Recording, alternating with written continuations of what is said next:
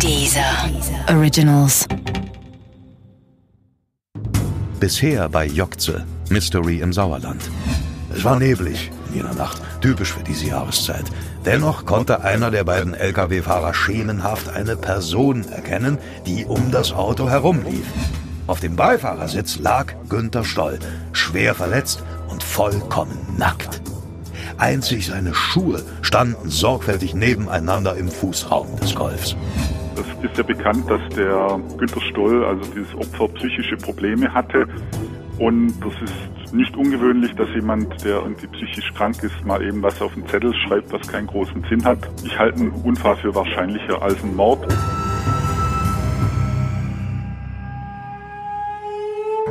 Jokze.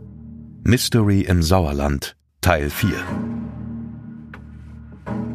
Die Suche nach dem unbekannten Mann, der sich vom Unfallort entfernte, verlief im Sande. Ebenso die Suche nach einem Anhalter, der zur fraglichen Zeit auf der anderen Seite der Autobahn eine Mitfahrgelegenheit suchte. Äh, vielleicht war er identisch mit dem Unbekannten vom Unfallort, ne? aber das ließ sich bis heute nicht feststellen. Ich habe mir die Phantombilder immer und immer wieder angesehen. In so einer dünn besiedelten Gegend wie dem Sauerland, da kennt man sich. Ich dachte, vielleicht erkenne ich einen aus dem Pavillon wieder. Hm? Aber der Unbekannte blieb auch für mich unbekannt. Leider brachten auch alle anderen Spuren und Hinweise kein Licht ins Dunkel. Sogar eine Spur ins holländische Drogenmilieu wurde verfolgt, bis sie sich am Ende als Irrweg erwies. Christian Steiger weiß das aus den Polizeiakten. Es sind also wirklich alle Spuren ins Nichts gelaufen. Die damaligen Ermittler sind heute im Ruhestand. Die Akte liegt noch bei der Staatsanwaltschaft, eine sehr dicke Akte. Und aus der lässt sich natürlich schon auch heute noch herauslesen, dass viele Ermittlungsansätze verfolgt wurden, aber wirklich jede Spur, auch die Drogenspuren nach Holland und andere Spuren komplett ins Nichts geführt haben. Aus dem Sauerland ins holländische Drogenmilieu. Keine Spur erschien angesichts der dünnen Faktenlage abwegig genug. Zum Glück hat sich diese Spur als Irrweg gezeigt. Falls etwas dran gewesen wäre, hätte ich mich sogar auf den Weg nach Holland gemacht, um Stolz Schicksal zu klären. Leider hat sich auch der Zettel mit der kryptischen Jokze-Botschaft, mit der am Abend des 25. Oktober 84 das Ende von Günter Stoll begann, bislang als Sackgasse erwiesen. Die Polizei hat lediglich herausgefunden, dass ein Wort mit dieser Buchstabenkombination in keiner Sprache der Welt existiert. Auch die Kryptologenszene ist ratlos, wie Klaus Schmäh zugeben muss.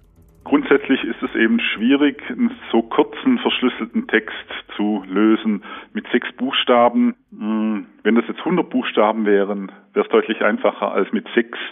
Da kann irgendwie alles an Verschlüsselung dahinter stecken, ohne dass man das rauskriegt. Vielleicht ist die seltsame Buchstabenkombination aber auch auf einen Gedächtnisfehler von Stolz Ehefrau zurückzuführen. Sie hat den Zettel weggeworfen und erst später rekonstruiert, was ihr Mann an jedem Abend aufgeschrieben hatte. Ne? Dabei könnte ihr in der Erinnerung ein Fehler unterlaufen sein. Ne? Ich hätte gerne mit ihr Kontakt aufgenommen, doch Stolz Familie blockt alle Anfragen ab.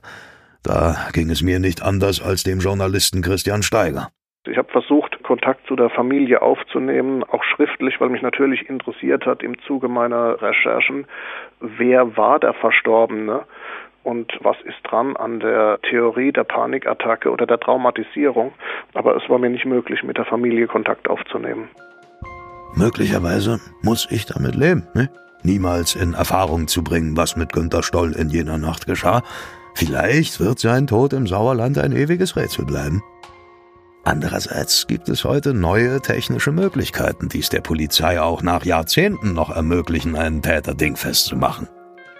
Klaus Schmäh ist der Überzeugung, dass es nicht ganz ausgeschlossen ist, den Fall auch nach über 32 Jahren noch zu lösen. Dass der Fall an sich gelöst werden wird, halte ich durchaus für möglich, äh, einfach vor dem Hintergrund, dass sowas öfters passiert. Es gibt ja heutzutage zum Beispiel den genetischen Fingerabdruck, es kommt ja immer wieder vor, dass eben mit Fortschreiten der Technik dann auf einmal ein genetischer Fingerabdruck von jemandem untersucht werden kann, was man vor zehn Jahren noch nicht machen konnte. Und auf einmal findet man dann den Mörder in irgendeiner Datenbank. Sowas ist hier natürlich auch denkbar. Und vor allem muss man halt immer dran denken, die Polizei legt in so einem Fall ja nie alle Karten auf den Tisch. Also welche Spuren dann noch irgendwo liegen, die man eventuell noch auswerten kann, das weiß man in der Öffentlichkeit gar nicht. Vielleicht kommen irgendwann alle Spuren auf den Tisch und die Geschehnisse in jener verhängnisvollen Oktobernacht 1984 klären sich auf wundersame Weise. Mord verjährt nicht, ne? Auch nicht nach 32 Jahren. Immer vorausgesetzt, dass der Tod von Günter Stoll tatsächlich vorsätzlich herbeigeführt wurde. Vielleicht wäre alles anders gekommen, wenn er an diesem Abend nicht ins Papillon gefahren wäre oder nicht vom Barhocker gefallen wäre, sondern sich einen angetrunken hätte. Der Wirt hätte ihm seinen Autoschlüssel abgenommen und Stoll wäre sicher mit einem Taxi nach Hause gefahren. Oder was, wenn die gottesfürchtige ältere Dame ihm in dieser Nacht die Tür geöffnet hätte? Möglicherweise hätte er von seinen Ängsten berichtet und es wäre ihr gelungen, ihn zu beruhigen. Oder was, wenn ich ihn im Papillon aufgehalten und in ein Gespräch verwickelt hätte? Es gab in jener Nacht eine Menge schicksalshafter Abzweigungen, die Günther Stoll hätte nehmen können. Vielleicht wäre sein Leben zu retten gewesen, wenn er eine dieser Abzweigungen genommen hätte. Doch jenes fürchterliche Ereignis schien für ihn ja bereits unausweichlich festzustehen. Was genau vom 25. auf den 26. Oktober 1984 geschah, das werden wir wahrscheinlich nie in Erfahrung bringen können. Doch die Polizei sicherte damals Spuren, die heute noch existieren. Christian Steiger ist davon überzeugt, dass diese damals gesicherten Spuren auch für neue Ermittlungen noch hilfreich sein können. Ja, da wurden Spuren gesichert seinerzeit, da wurden Teile des Sitzes und auch blutverschmierte Teile des Dachhimmels gesichert. Es ist auch seine Bekleidung noch da. Und nachdem die Sachen sehr lange in der Asservatenkammer lagerten äh, in Hagen bei der Kripo, wurden die im vergangenen Jahr wieder rausgeholt und tatsächlich auf DNA-Spuren gesichert. Der Fall hat sich ja 1984 zugetragen, als DNA-Spuren noch nicht gesichert werden konnten, aber es wurde damals zum Beispiel auch schon der Innenraum und auch die Bekleidung mit einer speziellen Klebefolie behandelt, die heute das Auslesen von DNA-Spuren möglich macht. Vielleicht wird irgendwann eine gesicherte DNA vom Täter in einer Datenbank gefunden oder der Täter entledigt sich auf dem Sterbebett seines schlechten Gewissens und verrät alle Geheimnisse jener Nacht. Ich werde nicht aufgeben. Alles ist möglich, solange Günther Stoll und der Jokce-Fall nicht in Vergessenheit geraten. Dafür sorge ich, versprochen. Vielleicht wird dann auch das Geheimnis um jenes Wort ohne vordergründige Bedeutung gelüftet werden können.